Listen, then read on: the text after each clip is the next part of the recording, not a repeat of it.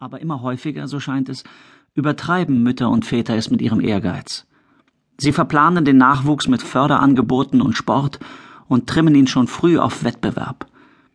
In der Schule mischen sie sich ein, wenn sie die Chancen ihrer Kinder in Gefahr sehen. Nicht immer nützen sie ihren Kindern damit. Vera Klischan ist Direktorin einer Grundschule in einem gehobenen Hamburger Wohnviertel.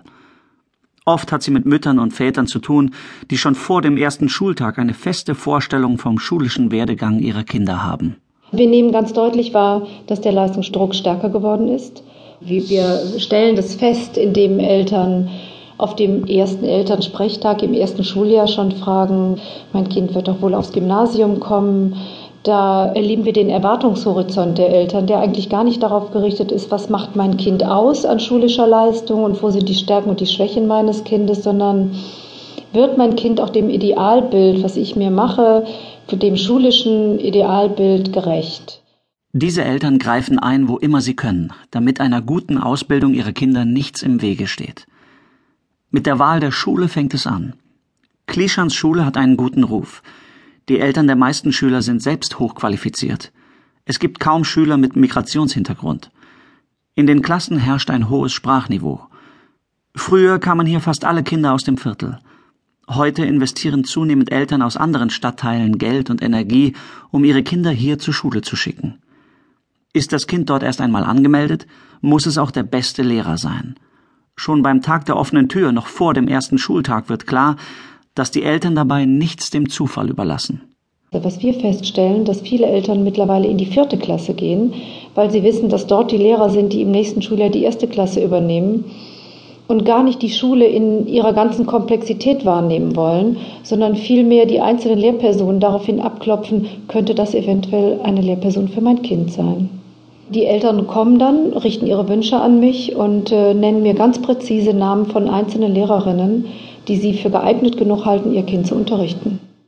Eltern legen sich anscheinend weit mehr als früher ins Zeug, wenn es um die Laufbahn ihrer Kinder geht. Das belegt die Studie Eltern unter Druck, die 2011 im Auftrag der Konrad-Adenauer-Stiftung erschienen ist. Das gilt nicht nur für Akademikerfamilien, sondern auch für die breite Mittelschicht. Etwa 80 Prozent der Eltern, so schätzt die Studie, verwenden einen erheblichen Teil ihres Einkommens darauf, die Bildungskarriere der Kinder abzusichern. Sie schicken ihren Nachwuchs auf Privatschulen, ermöglichen Nachhilfe, Auslandsaufenthalte, Musikunterricht oder Sportkurse, auch wenn es teuer ist. Die Hamburgerin Dörte Wahlberg ist seit 30 Jahren Geigenlehrerin. Manchmal ist es ganz abgefahren, da rufen dann Leute äh, bei mir an und sagen, ah, ich möchte ganz gerne, dass mein Kind bei Ihnen Unterricht nimmt. Ich habe so viel Gutes von Ihnen gehört, aber wir verstehen von Musik überhaupt gar nichts. Aber wir haben gehört, das ist gut für die Intelligenz. Unser Kind geht jetzt gerade in die zweite Klasse, soll aber unbedingt aufs Gymnasium gehen und da fangen wir doch jetzt schon mal an mit dem Instrument. Machen Sie sowas? Und ich gesagt, die Intelligenz fördern kann ich nicht, dafür bin ich nicht zuständig, aber ich kann versuchen, ähm, ihnen den Spaß, den ich am Musikmachen habe, zu vermitteln. Gerade in den letzten Jahren hat Dörte Wahlberg bemerkt, dass sich die Kindheit ihrer Schützlinge fühlbar verändert hat. Also es ist ein Phänomen, das beobachte ich seit einigen Jahren, also vielleicht so seit ähm, fünf, sechs, sieben oder maximal zehn Jahren, also seit einigen wenigen Jahren, ähm, dass Kinder so gut wie gar keine Freizeit mehr haben. Die Kinder sind total ausprogrammiert. Die Schule ist natürlich schon einmal sehr lang. Kaum kommen sie aus der Schule, dann haben die irgendeinen Sport oder ein Ballett oder sind zum Reiten oder kommen zu mir in den Unterricht. Aber sie haben überhaupt gar keine Freizeit mehr oder wenig Freizeit. Erschöpfungssymptome nehmen unter Kindern und Jugendlichen rasant zu. Dieser Anstieg hat auch mit dem umfangreichen außerschulischen Programm zu tun, das manche Eltern ihren Kindern aufbürden. Grundschulrektorin Vera Klischan. Was wir auch merken, ist, dass, ähm, dass die Kinder wirklich mehr anfangen zu somatisieren. Es vergeht nahezu kein Tag, an dem nicht ein Kind mit Bauchschmerzen hier liegt. Kinder, die Bauchschmerzen haben, die auch gar nicht unbedingt darauf bestehen, nach Hause zu wollen oder abgeholt zu werden, sondern die einfach eine kleine Auszeit benötigen. Und wenn sie nach einer Stunde wieder aufstehen, sind sie auch wieder fit für den Rest des Tages.